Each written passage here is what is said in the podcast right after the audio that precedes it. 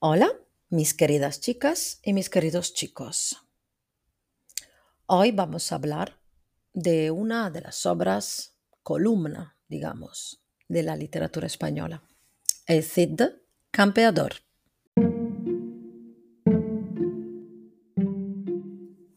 La Reconquista fue un periodo muy largo que empezó desde cuando llegaron los árabes en la península ibérica, desde el siglo VIII, hasta la caída de Granada en 1492.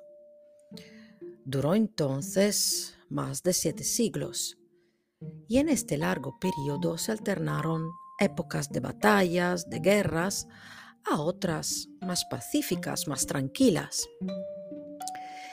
Y claramente hubo relaciones buenas entre árabes y cristianos que se alternaron a periodos de conflictos y de odio entre ellos.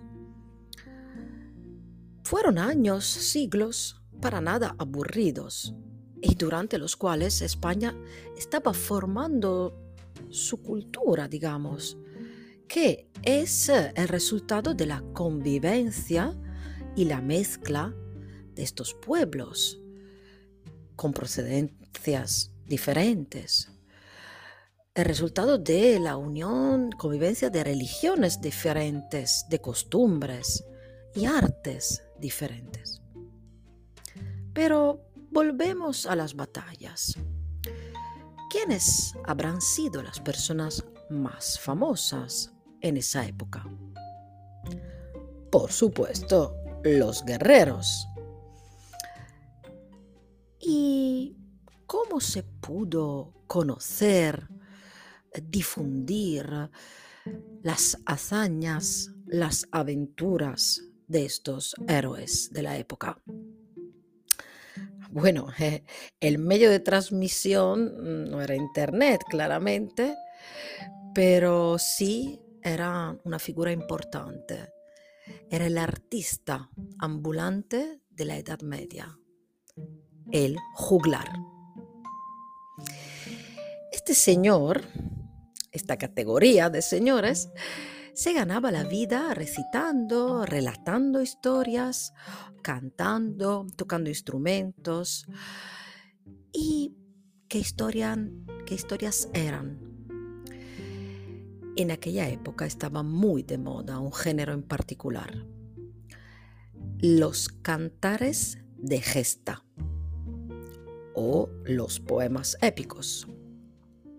Había varios, claro, pero el más famoso era y sigue siendo uno solo, el cantar de Mio Cid.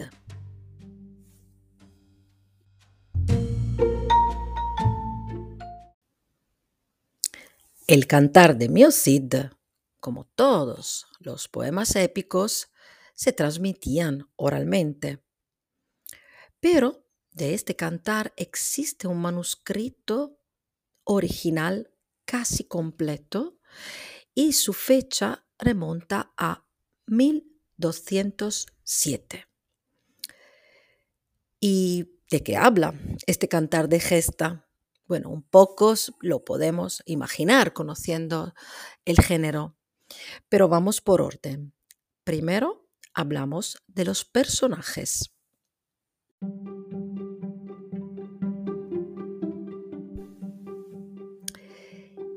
El Cid Campeador. ¿De qué habla este cantar de gesta? Pero antes de hablar del contenido, vamos a conocer los personajes. El primero, el protagonista, es el Cid Campeador. Su nombre es Rodrigo Díaz de Vivar. Es un personaje virtuoso, con piedad religiosa y amor por la familia Además, es un guerrero, valeroso e inteligente. Segundo personaje, el rey Alfonso, que siendo rey es la máxima autoridad y todos los habitantes deben obedecerle.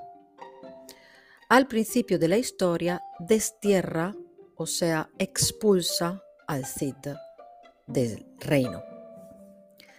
Tercer personaje, Jimena, que es la mujer del Cid. Ella apoya y admira a su marido. Personaje número 4. Son dos y son las hijas de Cid, que se llaman Doña Elvira y Doña Sol. Personaje 5 son varios y son los ayudantes y seguidores de Cid. Son sus fieles vasallos que combaten junto al Cid para enriquecerse y también para ganar honor. Personaje 6 son dos y son los infantes del Carrión. Son el personaje malo de la historia porque engañan a las hijas del Cid, se casan con ellas y luego se van con las riquezas de las batallas. Representan el egoísmo y el desprecio hacia los demás.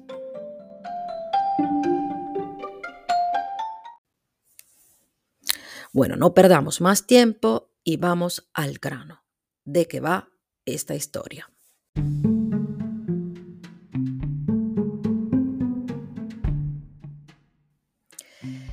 Antes que nada hay que decir un dato interesante, que se considera la primera obra narrativa extensa de la literatura española en una lengua romance. Vamos a ver ahora de qué va. El Cid tenía un objetivo, un objetivo que se desarrolla durante toda la obra y es recuperar la honra perdida. En aquella época el honor era uno de los aspectos más importantes para un hombre, un aspecto que se debía mantener, defender y recuperar si se perdía. Este poema está dividido en tres momentos o cantares. En el primero empieza la historia. Su título es Cantar del destierro. Y el Cid ha sido exiliado de Castilla y está obligado a abandonar a su familia. Es el rey que lo exilia. Él, junto a sus asistentes, vasallos, empiezan su campaña militar para conquistar tierras no cristianas y cada vez que ganan le envía regalos al rey para conseguir favor real. En el segundo continúa la historia con el cantar de bodas. El Cid se dirige a Valencia que estaba en mano de los moros, los árabes, y la conquista. Otra vez le manda regalos al rey y le pide que le permita reunirse con su familia en Valencia, y el rey acepta. Además, lo perdona y le quita el castigo. Los infantes de Carión se casan con sus hijas, apoyados por el rey. El Cid acepta, aunque no estaba convencido del todo. En la última parte, el cantar de la afrenta de Corpes, los infantes demuestran sus malas intenciones.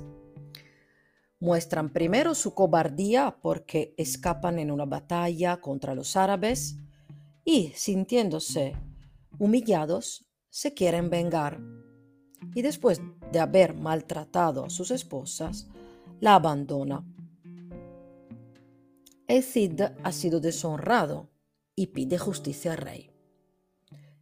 Y por lo tanto, el Cid en un duelo contra los infantes, los vencen y se anulan las bodas.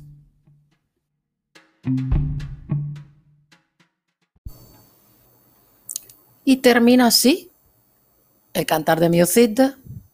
No, falta el gran final. Primero se van a arreglar, se va a arreglar la situación de las hijas del Cid.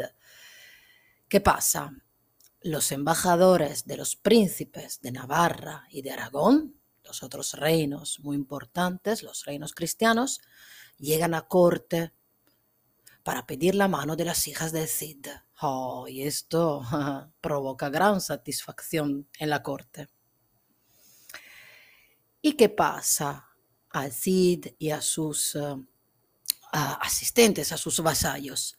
Bueno, los campeones del Cid regresan satisfechos a Valencia, donde son acogidos con gran alegría y fiesta. En este momento el héroe, recuperada su honra y emparentado con los reyes de España, ha alcanzado su cumbre.